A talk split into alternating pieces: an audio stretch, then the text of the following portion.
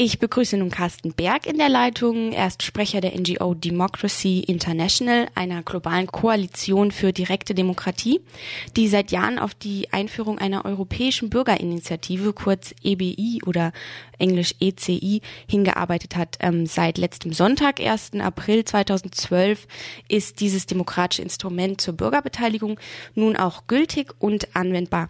Carsten, haben denn am Sonntag bei euch die Sektkorken geknallt? Ähm zum Teil schon, aber unter Vorbehalt. Also auf jeden Fall ist es schon ein kleiner Traum für mich persönlich und für uns in Erfüllung gegangen. Insofern, als das jetzt wirklich ein Instrument, ein äh, partizipatives äh, Element von Demokratie in Kraft getreten ist, nach zehn Jahren oder neun Jahren, das ist schon ein Erfolg, der, der, den es auch zu feiern gilt. Aber wir sehen das erst als ein allererster Schritt in Richtung partizipativer und direkter Demokratie. Das ist noch nicht das Ende der Fahnenstange. Da liegt jetzt noch sehr viel Arbeit vor uns und ähm, ja, darauf freuen wir uns natürlich auch. Ja, vielleicht kannst du noch mal kurz für unsere Hörerinnen zusammenfassen. Wenn ich jetzt morgen beschließe, so eine Bürgerinitiative zu starten, was ähm, muss ich denn eigentlich konkret tun und wie verläuft das Ganze dann? Also man muss wirklich ein Initiativkomitee erstmal gründen mit äh, sieben verschiedenen Bürgerinnen und Bürgern aus sieben verschiedenen Mitgliedstaaten. Das ist schon mal die erste Hürde, also wirklich aus äh, grenzüberschreitenden Zusammenhängen zu denken und auch zu arbeiten. Dann muss ich schauen, ob mein Thema überhaupt zulässig ist. Es muss wirklich ein Europa-EU-rechtliches relevantes Thema sein. Und wenn das ähm, dem nicht so ist, dann ist es schon mal gar nicht zulässig. Schließlich wende ich mich dann an die Europäische Kommission und das kann ich rein über ein Online-Register machen. Da gibt es von der EU-Kommission eine spezielle Seite, die der Europäischen Bürgerinitiative gewidmet ist. Und da kann ich mich dann ähm, registrieren bzw. anmelden für die Registrierung. Und die lassen sich dann bis zu zwei Monaten nochmal Zeit, um das zu prüfen, ob die, äh, dein Thema dann eben zulässig ist. Und dann kann es losgehen. Dann kann ich, äh, kann man zwölf Monate äh, Unterschriften sammeln und dann dementsprechend auch dann einreichen. Und was hat das dann für Konsequenzen, wenn ich eine Initiative eingereicht habe? Also das ist ja jetzt kein Volksentscheid oder so, das wird häufig auch in den Medien verwechselt, sondern es ist ein reines Vorschlagsrecht. Sprich, die EU-Kommission muss sich dann mit diesem Thema befassen. Es gibt dann eine öffentliche Anhörung im Europäischen Parlament zusammen mit den Vertretern der Kommission. Da kann ich dann meine Initiative vorstellen. Sie wird unter der Aufmerksamkeit der europäischen Medien begleitet, als vierte Gewalt sozusagen. Und ähm, dann muss die Kommission eine Stellungnahme wirklich von sich geben und entscheiden, ob sie sich des Themas annimmt äh, oder eben auch das Thema ignoriert. Ähm, es gibt ja auch schon einige geplante Initiativen, die jetzt in den Startlöchern stehen. Kannst du da vielleicht mal ein paar Beispiele nennen, um was es dann da so geht? Ja, also bei uns melden sich viele. Wir beraten ja auch Bürgerinitiativen nicht nur auf kommunaler Landesebene und äh, nationaler Ebene in verschiedenen Ländern, sondern eben jetzt auch auf europäischer Ebene. Und eine der heißen, heißeren Themen, würde ich mal sagen, ist diese Initiative gegen die Privatisierung von öffentlichen Wassersystemen. Das kommt von dem Europäischen Gewerkschaftsbund. Es gibt andere für eine Transaktionssteuer im Zusammenhang von Finanzmarkttransaktionen. Eine andere Initiative ist in den Startlöchern. Die werden wahrscheinlich erst Ende April oder Mai dann sich registrieren gegen Atomenergie oder für den Atomausstieg und für neue, erneuerbare Energien eine weiteres gegen die Vorratsdatenspeicherung. Ja, also da kommen jetzt jeden Tag kriege ich neue Anfragen und Beratungsanfragen und dergleichen. Man hört ja jetzt aber auch, dass es auch das Vorhaben gibt von eher ähm, rechtspopulistischen Parteien oder Gruppierungen ein Gesetz gegen den Beitritt der Türkei zu erwirken. Und damit äh, ist man dann ja auch schon so bei einem der häufigsten Einwände gegen direktdemokratische Mittel im Allgemeinen, nämlich die Befürchtung, dass die dann für populistische oder gar menschenrechtsfeindliche Ziele missbraucht werden können. Ähm, was sagt Democracy International denn zu solchen Einwänden? Also die Verordnung selber schützt sich äh, insofern gegen rechtsextreme und menschenrechtsverletzende Vorschläge, als dass es dort heißt, dass Themen, die die europäischen Werte, Menschenrechte und ähnliches wirklich dagegen verstoßen, die sind von vornherein gar nicht zulässig. Die Kommission entscheidet also, ob überhaupt diese Themen zulässig sind. Bei dem Thema äh, Beitritt der Türkei, ähm, gut, das äh, ist natürlich so im Graubereich, das, also beziehungsweise gegen den Beitritt der Türkei. Das schlagen ja auch äh, rechtskonservative Parteien vor, die jetzt nicht rechts, rechts, äh, rechtsextremistisch sind, wie ähm, die CDU oder so. Also die, das ist ja zum Graubereich, würde ich mal sagen. Insofern äh, ist das, wird es jetzt nicht unbedingt ausgeschlossen. Wird aber aus einem anderen Grunde wahrscheinlich ausgeschlossen und das halten wir grundsätzlich ähm, für weniger positiv. Die Kommission hat sich vorbehalten oder hat explizit gesagt, dass sie Themen, die primärrechtliche Vorschläge machen, also die, die, die grundsätzlichen Verträge und ein Beitritt eines Landes ist ein grundsätzlicher Vertrag, Primärvertrag, dass die gar nicht zulässig wären. Also die wollen nur sekundärrechtliche Themen ähm, vorschlagen. Also da gibt es einige Filter seitens der Kommission. Sowas bereitet mir viel mehr Bauchschmerzen als die Angst vor populistischen oder rechtsextremistischen Initiativen. Also davon habe ich bisher auch relativ wenig gehört, aber muss man natürlich auch abwarten und ganz vorsichtig sein. Hm. Bei der Umsetzung der EU-Verordnung jetzt ins deutsche Recht ist auch bemängelt worden, dass für die Zertifizierung der Unterschriften die benötigte Software dazu soll von Bürgerinnen selbst bezahlt werden. Und ja. es sei daher zu befürchten, dass nur finanzstarke Gruppen tatsächlich die Möglichkeit so einer Bürgerinitiative auch nutzen werden können.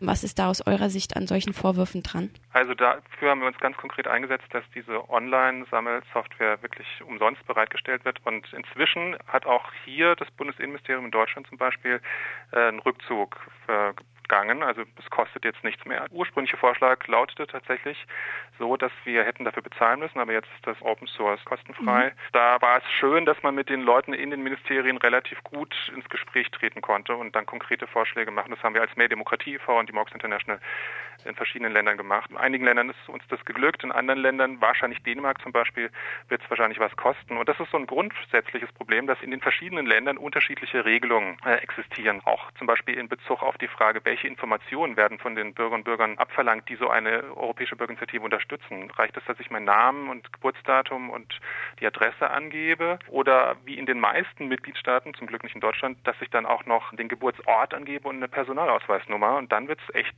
ganz kritisch, weil das verstößt gegen unser Datenschutzgrundverständnis und das wird ganz viele Menschen davon abhalten, überhaupt von dem Instrument Gebrauch zu machen. Also datenschutzrechtliche Fragen sind dann vielleicht auch in Zukunft dann noch ein Thema, an dem ihr Auf jeden Fall weiterarbeiten werdet. Arbeiten wir weiter. Da, die, die Verordnung ist noch nicht das Gelbe vom Ei. Da hätten wir uns wirklich mehr erwartet in Sachen Bürgerfreundlichkeit und Zugänglichkeit zu dem Instrument. Ähm, also wie gesagt, diese Personalausweisnummer, es war eines der kontroversesten Themen, aber auch andere Fragen. Man hat zum Beispiel nur zwölf Monate Zeit, um eine Million in verschiedenen Ländern zu sammeln. Das ist für kleine Initiativen ganz schön schwer, in so relativ kurzer Zeit zu sammeln. In der Schweiz haben wir zum Beispiel 18 Monate. Warum geht es nicht auf europäischer Ebene? In der Schweiz gibt es auch Unterstützungsmaßnahmen. Das heißt, ich bekomme eine Rechtsberatung, mein Initiativtext wird in verschiedene Sprachen übersetzt und so weiter und so fort. Und sowas gibt es leider auf europäischer Ebene noch gar nicht. Die Europäische Bürgerinitiative ist ja Teil des Lissabon-Vertrags. Wie ja. bewertet ihr denn als Koalition für mehr Demokratie eigentlich diese doch ein wenig absurd anmutende Tatsache, dass die Europäische Bürgerinitiative Produkt eines demokratietheoretischer eher fragwürdig zustande gekommenes Vertragwerks ist.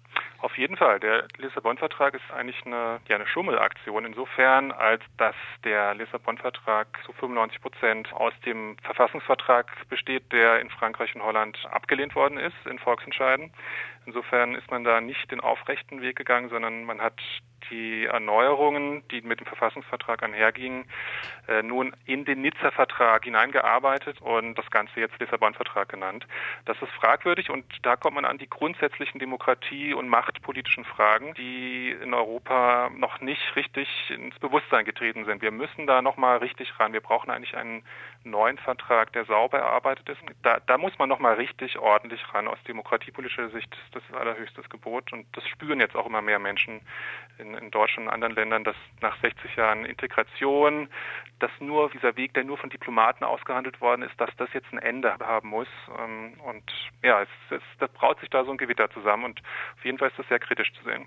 Um so eine Kritik vielleicht auch noch ein wenig weiterzuführen, ist dann nicht auch eigentlich zu befürchten, dass eine europäische Bürgerinitiative nur ein Ableckungsmanöver ist und damit auch eher systemlegitimierende Funktion hat, während die eigentlichen Entscheidungen ja von nationalen Exekutiven unter sich, also undemokratisch ausgemacht werden? Also es ist natürlich jetzt eine Perspektivfrage. Grundsätzlich, wie eingangs erläutert, halte ich das für einen ersten Schritt und wenn man diesen Schritt ähm, konsequent weitergeht, dann halte ich das für ein legitimes Instrument. Man darf da aber auf keinen Fall stehen bleiben. Und in der Tat hast du vollkommen recht. Wir haben das große Problem, dass die EU auch insbesondere übrigens außerhalb der bestehenden EU-Institutionen vom Parlament und Kommission, nämlich nur ähm, zwischen Regierungschefs Merkel und Sarkozy, handeln da was kurzfristig und in Notsituationen äh, aus und und umgehen dabei die nationalen Parlamente. Da verlagert sich gerade die Macht ganz grundsätzlich und deshalb fordern wir auch, dass wir als Souverän, als Bürgerinnen und Bürger in Deutschland, aber auch in anderen Mitgliedstaaten tatsächlich über diese grundsätzlichen Verträge jetzt direkt abstimmen können. Da muss man nochmal richtig heran und eine richtige Diskussion führen über diese Grundsatzfragen. Also der Kampf für eine Demokratisierung des europäischen Systems ist da für euch noch nicht zu Ende. Auf keinen Fall. Das ja. ist der allererste Schritt. Und vielleicht können wir auch diese Instrumente der Europäischen Bürgerinitiative dazu nutzen, um genau diese grundsätzlichen Demokratiefragen aufzuwerfen. Also das ist unsere Hoffnung, mit diesem Instrument die Demokratie in Europa auch weiterzuentwickeln. Bei all den Restriktionen, die ich vorhin beschrieben habe, Zulässigkeitsfragen, Umfragen und dergleichen. Vielleicht muss man es einfach machen und sich mit vielen Menschen zusammenschließen in Europa für mehr Demokratie. Vielleicht kannst du denn zum Abschluss auch nochmal einen Ausblick geben, was ihr sonst noch an Projekten für mehr Demokratie in Europa und in der Welt am Start habt. Democracy International als solches ist ein relativ junges Pflänzlein. Wir vernetzen uns mit direktdemokratischen Initiativen weltweit.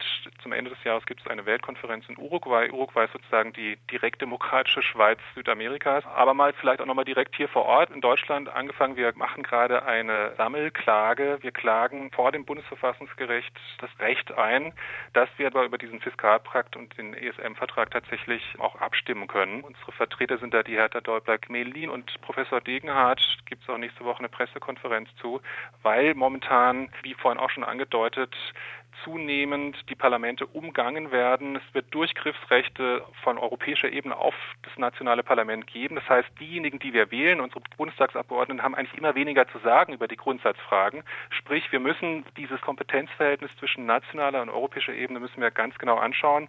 Und wir fordern darüber jetzt also einen Volksentscheid über diesen Fiskalvertrag. Und wenn uns das nicht gelingt, dann ziehen wir vor das Bundesverfassungsgericht. Das sind doch passende abschließende Worte. Ähm, dann danke ich dir für das Interview, Carsten. Ja, gerne.